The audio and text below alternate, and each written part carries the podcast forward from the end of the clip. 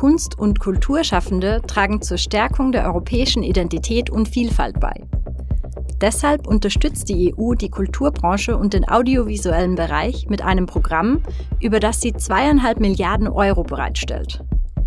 Dieses Programm heißt Kreatives Europa und die EU hat damit schon zahlreiche, vielbeachtete kulturelle Projekte gefördert. Das Parlament nahm das Kulturprogramm in seiner jetzigen Form im Jahr 2021 an. Kreatives Europa läuft noch bis 2027. Sie hören die Reihe Mehr Einsatz, bessere Rechtsetzung. In dieser Folge geht es darum, was die EU für die Kulturbranche tut.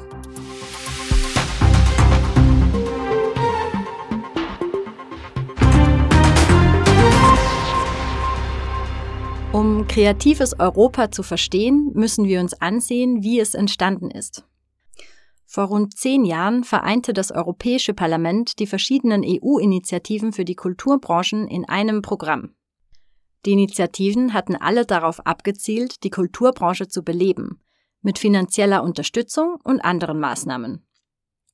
Dieses erste umfassende Programm lief bis 2020.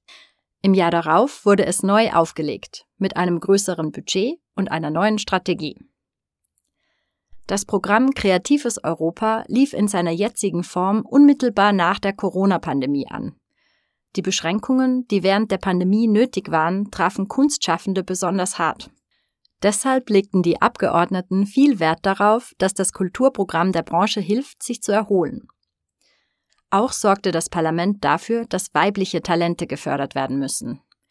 In Positionen, in denen Entscheidungen gefällt werden, sind Frauen in der Kulturbranche nämlich immer noch nicht ausreichend vertreten.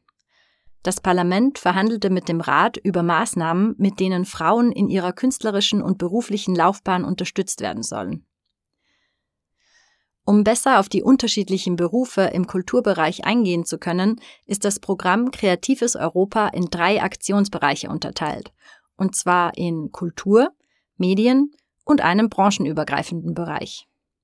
Im Aktionsbereich Kultur steht die Zusammenarbeit in länder- und fächerübergreifenden Bereichen im Mittelpunkt. Kunstschaffende aus der gesamten EU sollen zusammenarbeiten können, sodass das Gefühl einer gemeinsamen europäischen Identität gefördert wird und die Werte der EU in den Vordergrund gerückt werden. Bei den Verhandlungen mit dem Rat setzte das Parlament außerdem durch, dass auch Live-Musik und zeitgenössische Kunst mehr gefördert werden. Das sind zwei der Bereiche, denen die Pandemie besonders zugesetzt hat. Ebenfalls in den Aktionsbereich Kultur fallen Architektur, Bücher und die Förderung europäischer Literatur. Die EU will europäische Kultur sichtbarer machen und das Bewusstsein für das gemeinsame kulturelle Erbe schärfen. Deshalb vergibt sie unter anderem mehrere Auszeichnungen. Mit dem Preis für zeitgenössische Architektur etwa würdigt sie architektonische Arbeit, die zur nachhaltigen Entwicklung und dem Allgemeinwohl beiträgt. Die Auszeichnung wird Mies van der Rohe Preis genannt, zu Ehren des deutsch-amerikanischen Architekten, einem der Wegbereiter der modernen Architektur. Bei anderen Initiativen stehen junge Talente im Mittelpunkt, etwa beim Literaturpreis der Europäischen Union, mit dem aufstrebende Autorinnen und Autoren ausgezeichnet werden. Das sind nur ein paar Beispiele. Es gibt noch einige andere Auszeichnungen, zum Beispiel für Popmusik bzw. zeitgenössische Musik oder auch für Kulturerbe.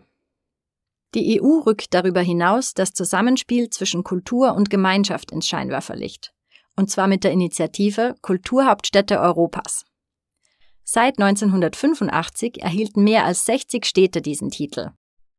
Europas Kulturhauptstädte im Jahr 2023 sind die griechische Stadt Elefsina, die ungarische Stadt Vesprem und die rumänische Stadt Timișoara. Ein Jahr lang feiern diese Städte ihre kulturellen Besonderheiten. Sie kurbeln dabei den Tourismus an und fördern das Gefühl einer gemeinsamen europäischen Kultur. Die nächsten Kulturhauptstädte im Jahr 2024 werden das österreichische Bad Ischl, die Stadt Tartu in Estland und die norwegische Stadt Boda sein. Der zweite Aktionsbereich des Programms Kreatives Europa ist der Bereich Medien. Hierfür werden die meisten Gelder bereitgestellt. Über die sieben Jahre, in denen das Kulturprogramm läuft, fördert die EU mit insgesamt 1,4 Milliarden Euro Entwicklung, Vertrieb und Vermarktung europäischer Filme und audiovisueller Werke. Die Prioritäten dieses Aktionsbereichs sind wiederum in vier Bereiche unterteilt. Der erste Bereich, Inhalt, unterstützt die Produktion von über 400 Filmen, Fernsehserien, Dokumentarfilmen und Videospielen. Im Mittelpunkt steht dabei die länderübergreifende Zusammenarbeit.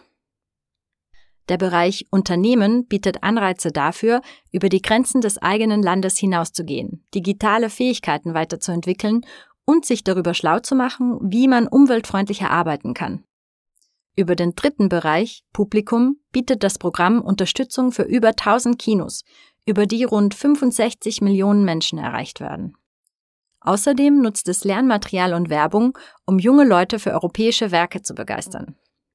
Beim vierten und letzten Bereich geht es um politische Strategien.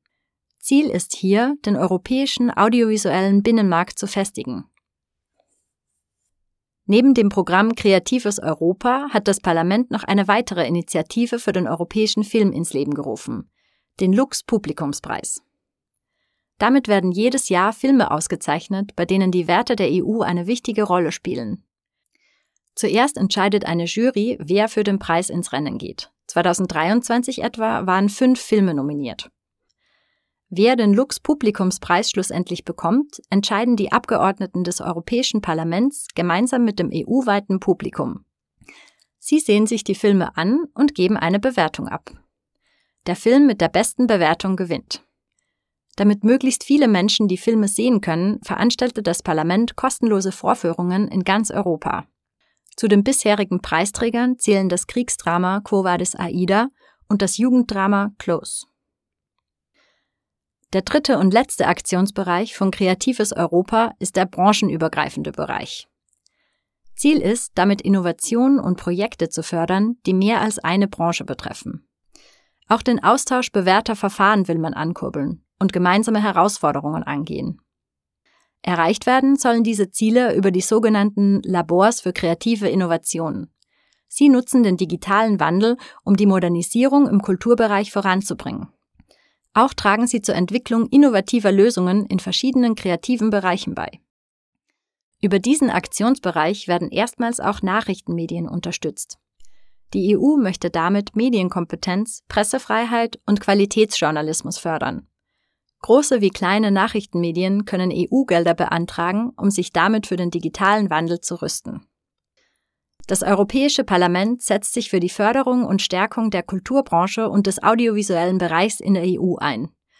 Der Ausschuss für Kultur und Bildung hat zusammen mit den Abgeordneten dafür gesorgt, dass das Programm Kreatives Europa in seiner jetzigen Form auf die Folgen der Corona-Pandemie eingeht und die Gleichstellung von Frauen und Männern fördert.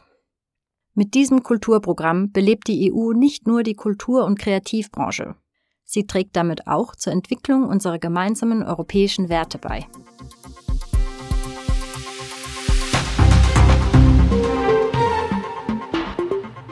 Diese Sendung wurde Ihnen präsentiert vom Europäischen Parlament. Mehr dazu finden Sie auf unserer Website.